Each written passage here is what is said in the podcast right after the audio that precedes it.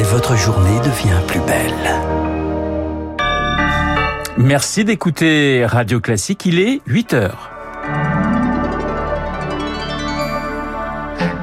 La matinale de Radio Classique avec Renaud Blanc. 1,49,3, d'accord, mais quand, une fois encore, les débats étaient électriques hier à l'Assemblée pour l'examen du budget, des raffineurs aux routiers, des fonctionnaires aux commerçants, tous en grève ce mardi, point d'interrogation, mobilisation nationale en tout cas, à l'appel de la CGT. Et puis c'est une soirée qu'il ne risque pas d'oublier, Karim Benzema, sacré par le Ballon d'Or hier soir. Nous sommes en ligne avec Vincent Deluc, mon confrère de l'équipe.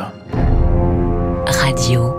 Classique. Et le journal de 8 heures nous est présenté par Léa Boutin-Rivière. Bonjour Léa. Bonjour Renaud, bonjour à tous. Fébrilité au sein de l'hémicycle cette semaine. Les députés bouclent l'examen du projet de budget. Hier encore, les débats ont été tumultueux sous le spectre du 49-3.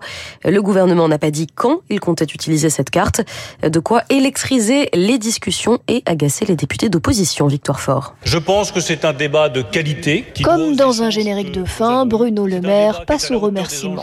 C'est un débat qui vous doit beaucoup, Monsieur le Président Coquerel, et c'est un débat qui doit énormément à un rapporteur général dont je veux saluer la qualité exceptionnelle. Le tri a été fait. Batignon a même appelé certains présidents de groupe pour demander à quel amendement il tenait vraiment. Des amendements pourtant votés. Jean-René Cazeneuve, le rapporteur général du budget. Quand il y a une majorité sur un amendement, c'est une majorité de circonstances. Ça n'est pas une majorité d'idées Les oppositions ahuries se succèdent au micro. Véronique Louvagie, LR. Vous voudriez nous dire que ici, un député de l'opposition n'a pas la même valeur qu'un député de la majorité. Un amendement voté, c'est un amendement voté. Intervention applaudie par la NUP et le RN. Que faisons-nous là se demande-t-il Kevin Mauvieux du RN. C'est pas pour notre ego personnel. Hein. Nous, en tant que députés, on a été élus pour travailler, on travaille. Hein. Mais euh, du point de vue des électeurs qui ont choisi de mettre un Parlement dans la configuration dans laquelle il est aujourd'hui, c'est lamentable. Après près de dix jours de séance, les traits sont tirés et les députés regardent la montre. Quand Elisabeth Borne annoncera ce 49-3 L'agenda est chargé dans l'hémicycle puisque les députés passeront dès jeudi à l'examen du projet de financement de la sécurité sociale qui risque lui aussi de donner lieu à de vifs débats. Le gouvernement chahuté à l'Assemblée et dans les rues aussi aujourd'hui. Les grévistes des raffineries rejoints en masse. La CGT mais aussi d'autres syndicats comme Sudrail appellent à une vaste journée de mobilisation interprofessionnelle avec quelques 150 points de rassemblement partout en France. Pierre Collat, bonjour. Bonjour. De nombreux secteurs ont déjà répondu présent. Oui, à commencer par les transports. À la SNCF, ce sont principalement les TER qui sont perturbés aujourd'hui. Dans les AG de la CGT et de Sudrail, une grève reconductible pourrait même être votée. Des grévistes aussi à la RATP. Les perturbations concernent surtout les bus et les RER. Le transport routier et les ports devraient être aussi impactés. L'éducation nationale va également tenter de se faire entendre avec une mobilisation particulièrement attendue dans les lycées professionnels. Quelques établissements pourraient être bloqués. Des grévistes aussi chez les ATSEM et le personnel de crèche. S'ajoute à cette liste déjà longue un autre appel à la grève de la CGT dans les commerces et les services. 48 branches professionnelles concernées. Ça va des aides à domicile aux serveurs en passant par les agents de sécurité. Et à noter, merci Pierre, que certaines manifestations auront lieu dès ce matin à Marseille, par exemple.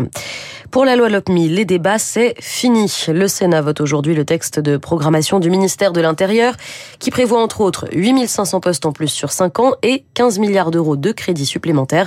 Cette somme vient s'ajouter au budget déjà en hausse du ministère. Au Royaume-Uni, Léa, rien ne va plus pour Liz Truss. Un revers de plus pour la première ministre en poste depuis seulement un mois et demi. Hier, l'exécutif a annoncé l'abandon de son programme économique. Dans un entretien à la BBC, la chef de gouvernement s'est montrée contrite, désolée, mais pas démissionnaire. Pourtant, Laura Calmus, ce sont bien la quasi-totalité de ces mesures fiscales qui ont été retirées de la table. Humilié, titre le Daily Mirror. En poste mais sans aucun pouvoir, écrit le Daily Mail. La première ministre fantôme, peut-on lire en gras et lettres capitales du tabloïd Le Sun. Ce matin, la presse britannique assène une fois de plus Liz. Six semaines après son arrivée, elle est plus affaiblie que jamais. Hier, son nouveau ministre des Finances a complètement vidé de toute substance le plan économique proposé il y a à peine trois semaines. Elle n'a ensuite pas dit un mot pendant la séance aux communes puis a présenté ses excuses plus tard dans la soirée. Je veux prendre ma responsabilité et dire que je suis désolée pour les erreurs qui ont été faites. Mais je resterai à mon poste. J'ai été élue pour servir ce pays et je suis déterminée à le faire. Cinq députés conservateurs ont déjà appelé à sa démission et la presse britannique énumère déjà les noms de ses potentiels remplaçants. Depuis plusieurs jours, le Daily Mirror diffuse en continu la vidéo d'une laitue en train de se décomposer avec à côté une photo de Liz Truss. Le tabloïd se demande qui tiendra le plus longtemps.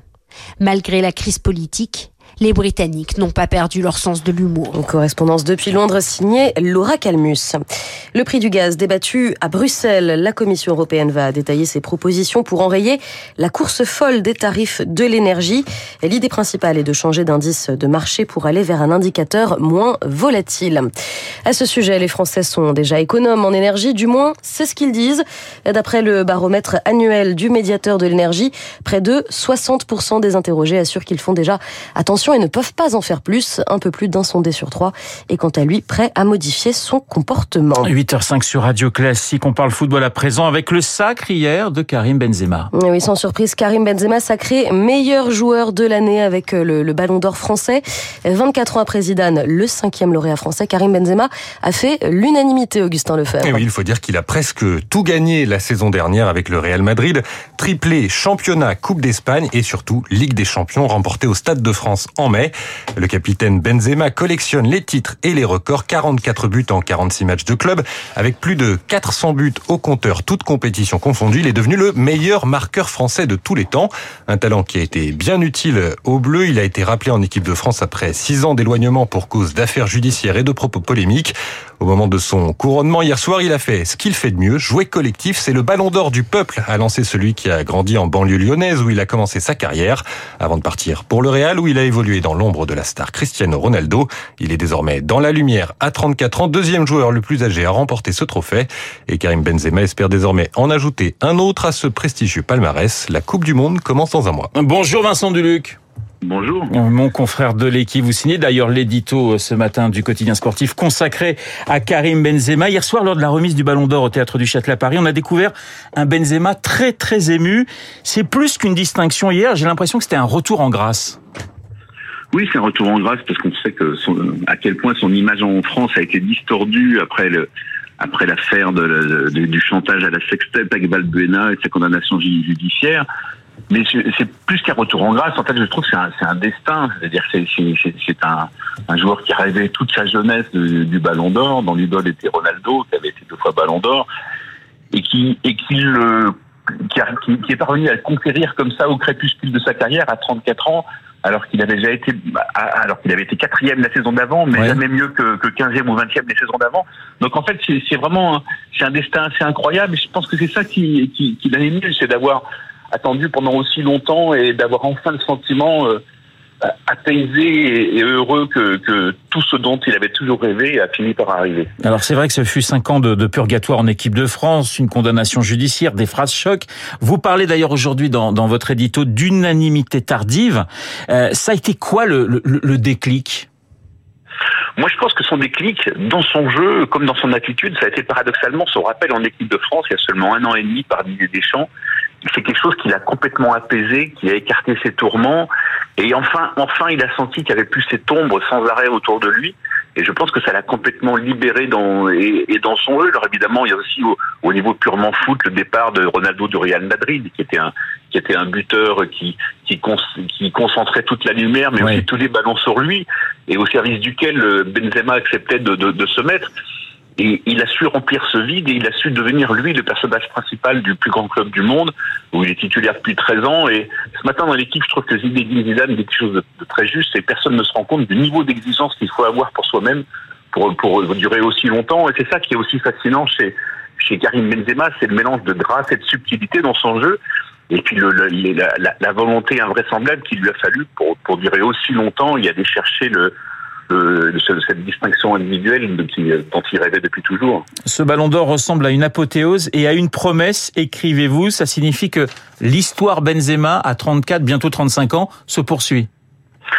Oui, elle ne peut pas être déjà terminée, surtout à un mois de la Coupe du Monde, et sachant que jusque-là, Karim Benzema est passé à côté des grands moments de l'équipe de France en, en, dans une phase finale. Il n'était pas là à l'Euro en 2016 quand les Bleus sont allés en finale à, domicile. Il n'était pas là en 2018 quand l'équipe de France est devenue championne du monde.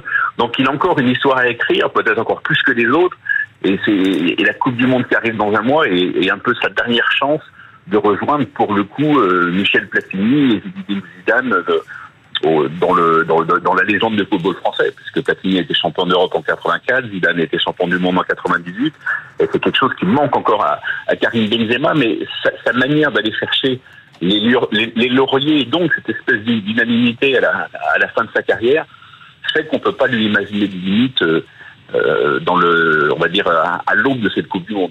Merci Vincent, Vincent Duluc, euh, grand journaliste au quotidien sportif, l'équipe. Merci Léa Boutin-Rivière. Il est 8h09, c'est la fin de ce journal.